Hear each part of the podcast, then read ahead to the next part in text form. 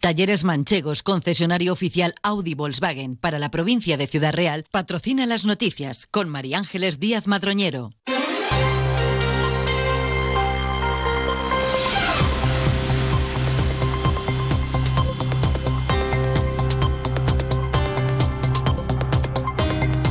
Buenos días, pasan 20 minutos de las 8 de la mañana. Esta hora, nueva cita con la actualidad más cercana a las noticias locales y comarcales aquí en Onda Cero. A esta hora comenzamos interesándonos por la previsión del tiempo para esta jornada. Agencia Estatal de Meteorología, Laura Vila, ¿qué podemos esperar hoy? Buenos días. Buenos días, hoy tenemos temperaturas en acusado descenso, dejando heladas en zonas de montaña, con una mínima de 2 grados en Puerto Llano y máximas de 12 en Alcázar de San Juan, 11 en Puerto Llano y 10 en Ciudad Real, también 10 en La Solana, 7 menos que ayer. El cielo está nuboso, con chubascos dispersos, más frecuentes e intensos en zonas de montaña, con la cota de nieve en torno a 900 o 1000 metros y el viento es moderado del oeste y del suroeste. Es una información de la Agencia Estatal de Meteorología.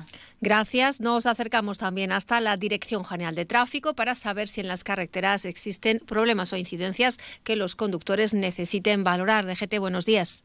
Buenos días. Hasta ahora en la red de carreteras de la provincia de Ciudad Real no encontramos grandes complicaciones ni en las vías principales ni tampoco en las secundarias. Tan solo recordarles que por obras de mejora y mantenimiento de la calzada está intransitable la CR 2111 en campo mojado en ambos sentidos. En el resto de la red de carreteras de la provincia, afortunadamente, en este viernes 23 de febrero se circula con total normalidad. Gracias, DGT.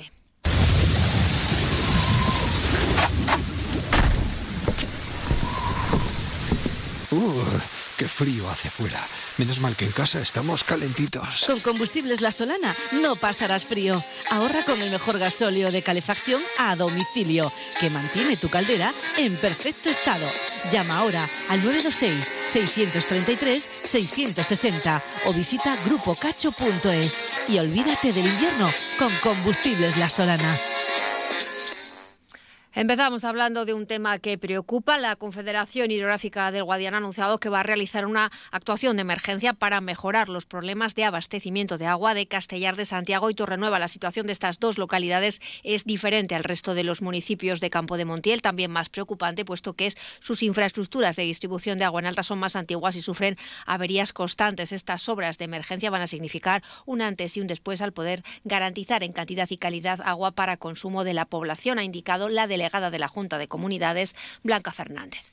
Hoy eh, tienen más tranquilidad los alcaldes y los pueblos de Torrenueva y de Castellar, precisamente porque la Confederación Hidrográfica del Guadiana y su presidente en primera persona se han comprometido a acometer una actuación de urgencia precisamente en la conducción común de estos dos municipios, conducción de agua que se encuentra en muy mal estado y que necesita de una reparación inmediata para que los municipios no se vean con esos cortes de agua que de manera recurrente ocurren.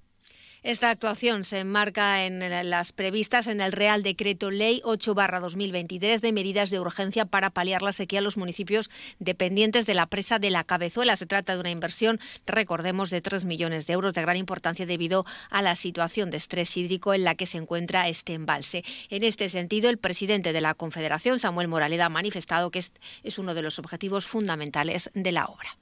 El organismo de Cuenca ha declarado la emergencia para eh, facilitar recursos a los municipios dependientes de la, de la presa de la Cabezuela.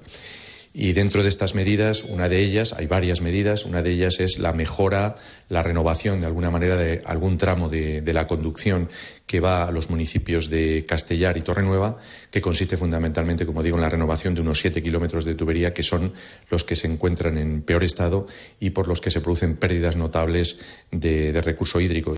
Esta noticia se ha trasladado de forma directa a los alcaldes de ambos municipios en una reunión mantenida con la delegada de la Junta en la provincia y el presidente de la Confederación Hidrográfica. Y no dejamos las inversiones, importantes inversiones en los pueblos de nuestra comarca y en infraestructuras destacadas. En este caso hablamos del centro penitenciario de Herrera de la Mancha, que está inmerso en una remodelación integral que va a suponer más de 4,7 millones de euros. Las obras se realizan en los módulos de la prisión, también se van a reformar la enfermería, la cocina, las celdas y se van a instalar duchas individuales. Además, está previsto mejorar la seguridad e instalar una planta de energía fotovoltaica para autoconsumo del centro. La Secretaría General de Instituciones Penitenciarias ha acometido además la remodelación integral de los locutorios. El subdelegado del Gobierno de España en Ciudad Real, David Roceño, ha visitado el centro acompañado por su director Marcelino García Catalán para conocer estas actuaciones. El Gobierno está ejecutando una inversión de 4,7 millones de euros para la renovación integral del centro penitenciario de Herrera de la Mancha. Esta inversión refleja nuestro compromiso con la mejora de las condiciones de vida de los internos, lo que en última instancia fomentará una convivencia más integradora y resultados más prometedores en el proceso de reinserción. En la visita a las instalaciones, David Roceño ha conocido el trabajo que llevan a cabo los profesionales de este centro penitenciario, así como las diferentes dependencias del penal que datan de 1979, cuando era considerada la primera cárcel de máxima seguridad del país. En estos momentos cuenta con una población reclusa de 391 internos, cifra que se mantiene estable en los últimos años. La mayoría se encuentra en segundo grado. La plantilla del centro es de 223 funcionarios y personal laboral, a los que hay que añadir cinco maestros de educación primaria y un profesor de secundaria. Eso que tú me das es mucho más de lo que pido. Por todo lo que nos das, te mereces todo. Y más. Gama más de Volkswagen. Ahora con más equipamiento. Pintura metalizada, cámara trasera, sistema bits audio, sistema de arranque sin llave y más. Todo de serie. Descubre más en tu concesionario Volkswagen. Talleres Manchegos, tu concesionario Volkswagen en Alcázar, Miguel Turra, Tomelloso, Quintanar de la Orden y Cuenca. Satisfacción de la Asociación para la Promoción del Vino del Campo de Calatrava después de que la Unión Europea haya publicado el reglamento por el que se aprueba la figura de denominación de origen protegida de vinos de esta comarca de la provincia. El presidente de la asociación, Ramón Muñoz de Cuerva, reconoce que están muy contentos. Subraya que desde que comenzaron a trabajar en este proyecto tenían la ilusión de poner en valor el territorio de Campo de Calatrava y los vinos que se elaboran en esta zona con características que les diferencian de los demás al ser viñedos que se encuentran en un terreno volcánico que tenemos un territorio peculiar, que tenemos unos suelos eh, diferentes a los demás y que producen unos vinos que tienen matices diferentes a todos los demás. Estamos dentro de una zona volcánica, en la zona volcánica mayor de la península ibérica, y eso se nota en nuestros vinos y pienso que en todos los productos, pero en este caso los vinos ya, ya tienen esa diferencia por esos suelos volcánicos. Esperan que las etiquetas recojan ya la nueva denominación de origen tras la próxima campaña de vendimia. De todas formas, no se descarta que sea de manera inminente si se produce algún nuevo embotellado de vino.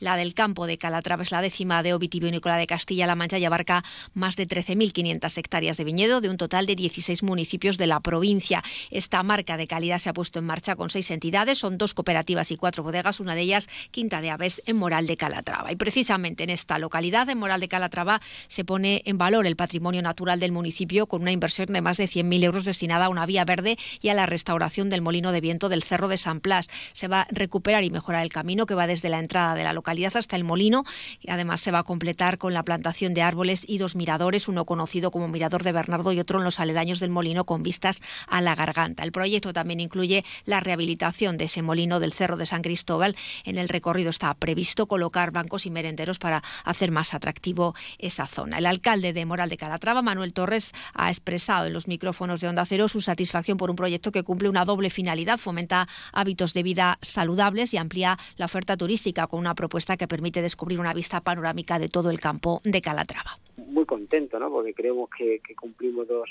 dos objetivos, que es fomentar el deporte, del paseo, del viandante, del senderismo, de disfrutar de la naturaleza y por otra parte pues ese, ese potencial turístico de quien venga pues puede acceder al, molino de viento que va a estar totalmente restaurado.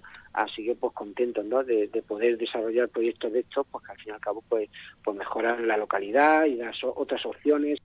Esta ruta se acomoda a todo tipo de personas incluidas familias eh, con niños de esta forma llegamos al final de nuestra cita con la información de Valdepeñas y esta comarca. Nos volvemos a escuchar, eso sí, a las 2 menos 20 de la tarde. Disfruten de la mañana en la compañía de Onda Cero. Talleres Manchegos, concesionario oficial Audi Volkswagen para la provincia de Ciudad Real, ha patrocinado las noticias con María Ángeles Díaz Madroñero.